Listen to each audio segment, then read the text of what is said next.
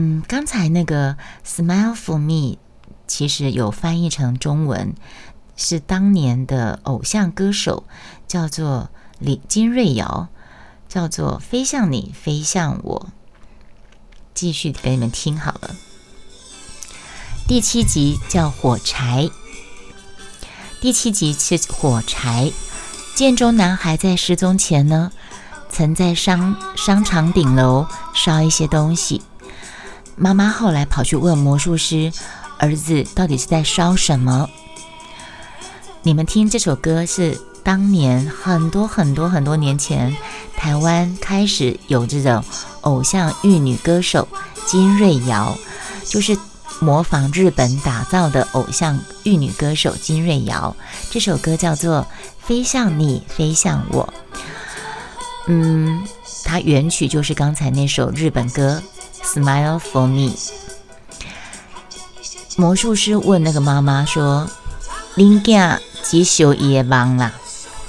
妈妈就说：“这几天我都睡不着，也都梦不到他。”魔术师反问他妈妈：“你敢知影林家会忙？你唔知哦？啊，你唔知影伊会忙？”伊那有可能入你的梦呢？魔术师问妈妈说：“你知道你儿子的梦吗？”不知道。那你不知道他的梦，你儿子怎么可能入你的梦呢？母亲从灰烬当中带回来烧了一半的日记本跟自己的发簪。她回家翻看着自己儿子的日记，一边听着儿子狂热喜欢的日文卡带。Smile for me。他突然接到儿子说要带一个女孩回来的电话。隔天，这个妈妈跟老公跟小儿子开心的煮了一桌丰盛的一桌。等到晚上，一直等等到十点多，却一直没有等到儿子出现。夫妻严重的争执，激烈的叫骂声中，爆出惊人的真相。惊人真相是什么呢？我不说。此后就是到处寻找儿子的过程。那张海报到处张贴海报，求神问卜。然后妈妈身上挂着寻人大字报，到处的游荡，因为他那个剑中的儿子失踪了。结尾的地方，在这一集的结尾地方，是他妈妈失魂落魄，穿着剑中的制服，坐在火车上。然后下了火车后，走到一段路，看到一连串诡异的景象。导演、编剧在这边用了一种昏暗、魅惑又阴森的氛围，包裹着母亲沉重的哀伤跟失落，以及最后不得不承认而且接纳事实的真相。事情的真相是什么真相呢？你们自己看。魔天桥上的魔术师就知道了。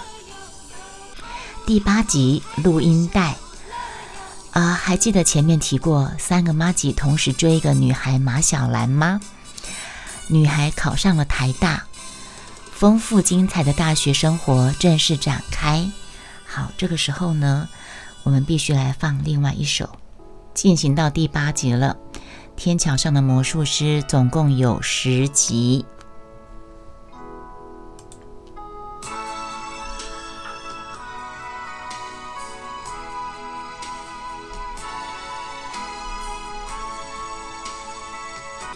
这是陈升最后一次温柔。继续说，我不是说那个三个妈吉同时追一个女孩马小兰吗？那女孩上了台大，丰富精彩的大学生活正式展开。可是，在军中服役的原住民阿高，他却是个连我字都不太会写的半文盲。两个人刚开始还有靠写信，还有用录音带往返来一解相思之苦。渐渐的，两个人差距越来越大，兵变似乎是没有办法改变的结局。在餐厅那一幕，原住民本身的自卑，对服务生说了那些不得体，让小兰觉得很难堪的话，其实让人看了很心疼的。心疼阿高，他身上流的血是原住民的血，没有办法改变的原生家庭背景，也心疼他想要自学向上的决心，还有他争取三年的志愿意士官。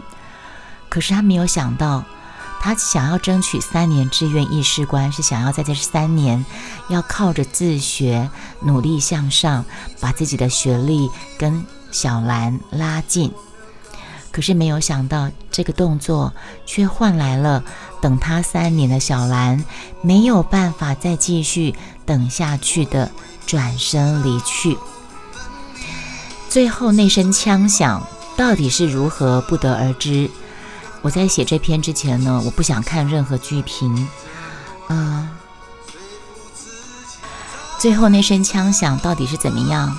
只是那一幕，两个人浓情蜜意的教小兰学吉他，小兰说过的那段话，深深烙印在每个看剧的人的脑海里。就算有一天我们没有在一起了，我们都要记得现在很爱很爱的样子。回到天桥上，阿高对着小兰举起长枪来。小兰缓缓抬起手，摸着自己的脸庞，手腕上戴着的是阿高之前送给她的串珠手环。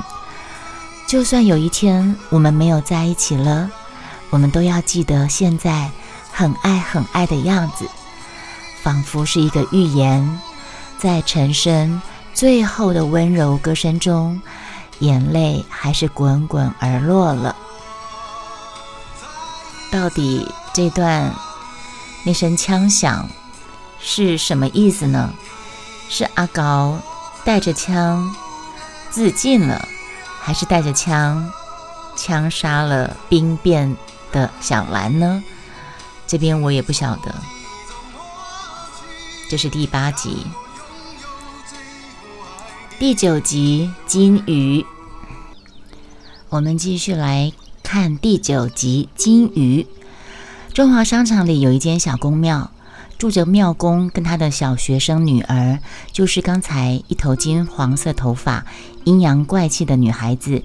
啊，跟那个双胞胎的姐妹说：“你们怎么把噩梦出卖念出来了？你们不知道，你们念出来，噩梦就变你们的吗？”这个女孩子在那个大家乐民众疯求名牌的年代。那个建中儿子失踪的妈妈，天天开始不管家务，也没有心思顾生意，更没有心思打点小儿子小不点的起居，连孩子满头长满头虱也不管不问，天天就流连赌奸，还有签大家乐求名牌。那每次这个公庙要开坛出名牌的时候呢？这个 Teresa 这个女孩子就必须从鱼缸里面抓出一条金鱼，沾满了墨水，再把它丢到白纸上跳动着，让信徒自己猜测跳动的墨水写出来的是什么数字。魔术师有一天在天桥上给小朋友变魔术的时候，他给这个小女这个金发女生一个神秘礼物，就送在她的水壶里面。魔术师跟那个女孩都没有明说他送给她的是什么。这集剧情演得很隐晦，但是从那个庙公看女儿的眼神，还有那个庙公亮着红色胸罩的运镜，以及那个女生跟小不点在顶楼的互动，他那个小不点被爸爸打了一巴掌，脸红彤彤的，躲在楼上顶楼哭。那那个女生就跟小不点，他就递给他一个冰棒，给他一个棒棒冰，就说哪里痛就冰哪里，冰了就不痛了。并且那个 Teresa 那个阴阳怪气、金头发的女孩子，跟说魔术师给她的礼物就是一个看不见的保护罩，她透过一个神秘的手势，可以让自己被安全的包裹住，听不见、看不见。外面的吵杂跟讨厌的事情，一直到最后那个镜头，他跟着早已经离家多年的漂亮姐姐，被人家传闻已经离奇失踪，可能已经死亡的姐姐，消失在中华商场的尽头。这种种剧情来看，我个人觉得这个宫庙的主人很可能是一个性侵女儿的禽兽，也因此小女孩才会一直阴阳怪气的，在她脸上看不到一丁点小女孩的童真跟笑容。她的姐姐应该也是有过同样的遭遇，才会逃离这个禽兽父亲的魔掌，到屏东自己工作，等到自己有能力的时候再回来拯救妹妹。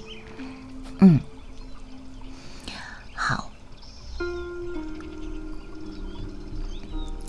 第十集超时空手表，第十集超时空手表。在第十集之前，我们是不是要再来听一首歌呢？超时空手表，我想想看，这个适合什么歌呢？哦，这个地方是跟《恋恋风尘》有关，《恋恋风尘》这部电影有关的。因为我把这篇我自己的观后心得写完之后，有再去追了一下影评，才知道说这部电影的导演其实是在对侯孝贤致敬。这是《恋恋风尘》当年侯孝贤导演的电影《恋恋风尘》。我们现在进行到了《天桥上魔术师》第十集最后一集《超时空手表》，背景音乐是《恋恋风尘》的电影原声带。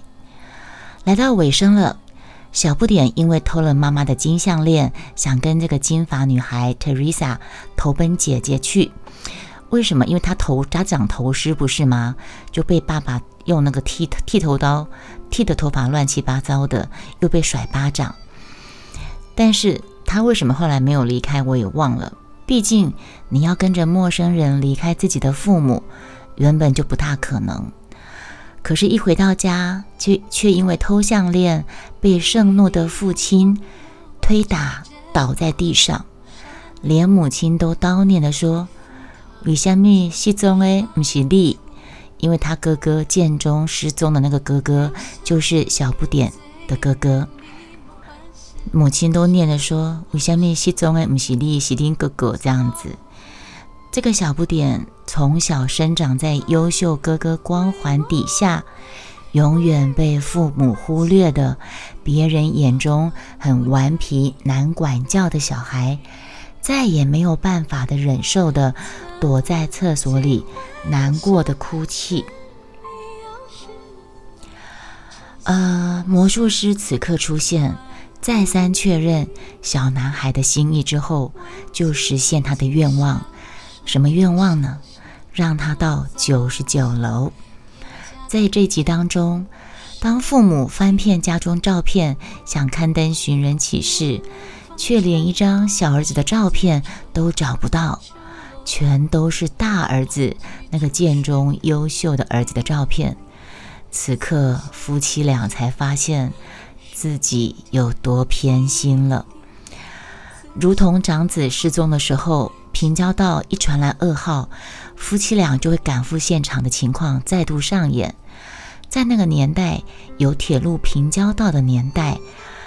平交道年年夺走很多人命，也是时代的一个记忆。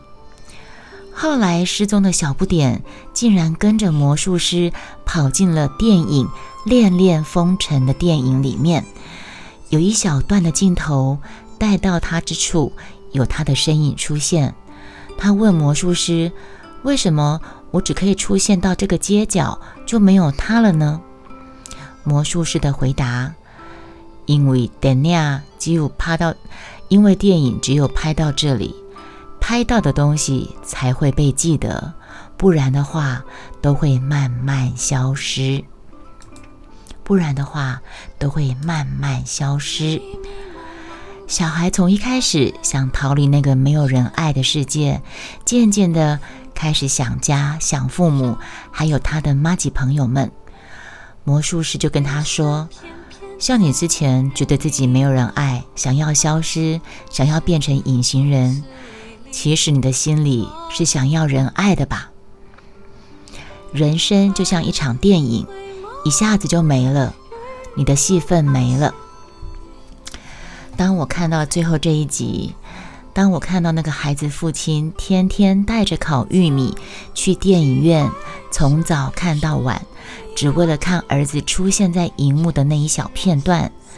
还有最后要电影要下档的那个时候，老公爸爸就把妈妈也找来一起看电影。电影下档的那个时候，他们夫妻两个在电影的后台抢夺电影袋子的桥段，还有那个始终在荧幕上都背对着父亲，只为了赌气不想见到偏心父母的小男孩，他听了魔术师的话，魔术师告诉他。在最后的最后的一段时间，你想要让你的亲人记得你最后的样子是哭还是笑？所以呢，终于小孩子在下档电影的，所以呢。终于，小孩在电影下档的最后一场，他转过一直背对父亲的身子，站在荧幕面前，一如过往的拿着鞋子的衬垫，在中华商场叫卖的模样。当孩子先是笑脸的叫喊着“撒香能吧，撒香能吧”，渐渐的笑脸转成告别父母、哀伤的哭泣的脸，真的是让人心酸难过。因为今后下档电影之后，他就再永远跟着下档电影，深藏在九十九楼那个神秘空间国度，跟那对印象中不疼爱自己的父母永不复相见了。这场小男孩的演技真的是赚了大家很多眼泪。魔术师曾经跟小朋友说：“你自己许的愿望，你会记得。”也会有人帮你记得。在最后一集，小男孩的旁白就说着：“听说所有不见的东西都在九十九楼，我想要把不见的宝物通通带回家。但是魔术师说，那些消失的东西必须留在九十九楼，否则它们就不真实的存在了。”因为它不见了，你才会记得它曾经是你的；因为它不见了，你才会记得它曾经是你的。原来消失才是真正的存在。这就是为什么。啊，这个礼拜我要消失一段时间，在我的 IG，在我的线动，在我另外那个声音直播平台，在跟某些人的讯息互动上，我要消失一段时间。原来消失才是真正的存在，因为我不消失了，你才会记得我曾经是存在你们世界中的。剧情就在小孩的告这段告白中告一个段落。最后结局总算是有小反转，没有让这对偏心的父母太过悲催，两个儿子前后都消失。值得一提的是，我不知道孙淑妹台语小天后的演技这么的生动自然，她演活了那个皮鞋店老板娘。然后，终于我把看的笔记全部分享完毕了，就是把我剧中的经典好剧分享了一轮。话说回来，也算是老台北的我啦。经历过中华商场岁月的人们，我不知道这集 Parkes 的节目听的听众有多少人是曾经的老台北人。听到我这集节目的朋友们，你们有多少个人跟我一样经历过中华商场的那段岁月呢？如果你们是的话，相信。这出戏《天桥上的魔术师》会给你们很深的怀念之情，而剧中有许多深沉的面相，像威权时代的言论行动不自由，警总便衣刑警给人民如影随形的跟监恐惧气氛，还有同性恋跟原住民严重受到歧视，还有亲人之间的性侵。这种种在现在已经深刻被重视、获得更严肃看待的问题，在当年那个时空背景下，真的都只能隐忍，一件件隐忍，成为一件件时代下的悲剧的故事。而我看到小巴同性恋少年这段，也让我想起年幼的时候我在中华商场的一段往事。那天我不知道跟谁去那里，我记得我是经过一家店门口，我看到一个清秀的男生，可是他胸部却鼓起来，像是有女人般有着丰满的曲线。我记得那时候我年纪很小，可是我一直到现在我印象还很深刻。为什么？因为我不敢问大人，我只是小脑袋瓜，有一阵子的混乱、理不清的思绪，还有一种一种说不出的难受跟不舒服的感觉。现在回想起来，或许那个人就是另外一个小巴，他正穿着妈妈的胸罩。过过干瘾吧，我觉得，嗯，你一辈子记得的事，不是眼睛看到的事。总之，这改编自吴明义原著小说《天桥上的魔术师》，是由杨雅哲导演，原子印象制作的。嗯，如开头所写的，这样赤字的场景，竟然拍出来就拆除，真的很可惜。啊，至于几个疑点，阿高那声枪响到底是向谁开枪的？那个金发女孩 Teresa 后来真的被姐姐带走了吗？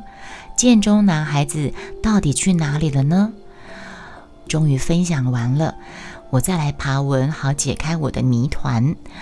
嗯，底下有这篇剧情彩蛋解析，向经典致敬。我想，这个就等着你们去看完之后，再自己上网去找吧。天桥上的魔术师，经剧情彩蛋解析，向经典致敬。这篇文章其实你们只要 Google“ 天桥上的魔术师”就会跑出来了。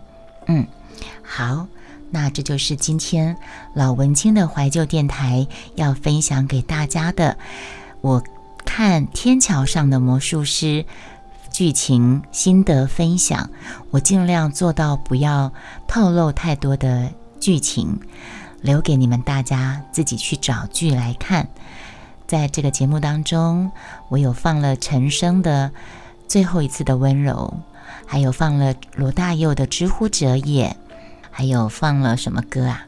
呃，《Smile for Me》和和奈和。当时的日本歌星 Smile for Me，还有当年台湾塑造出来的第一批玉女歌手金瑞瑶的《飞向你，飞向我》啊，还有哈林的《爱你的只有一个我》，都是在这个节目当中当做背景音乐的。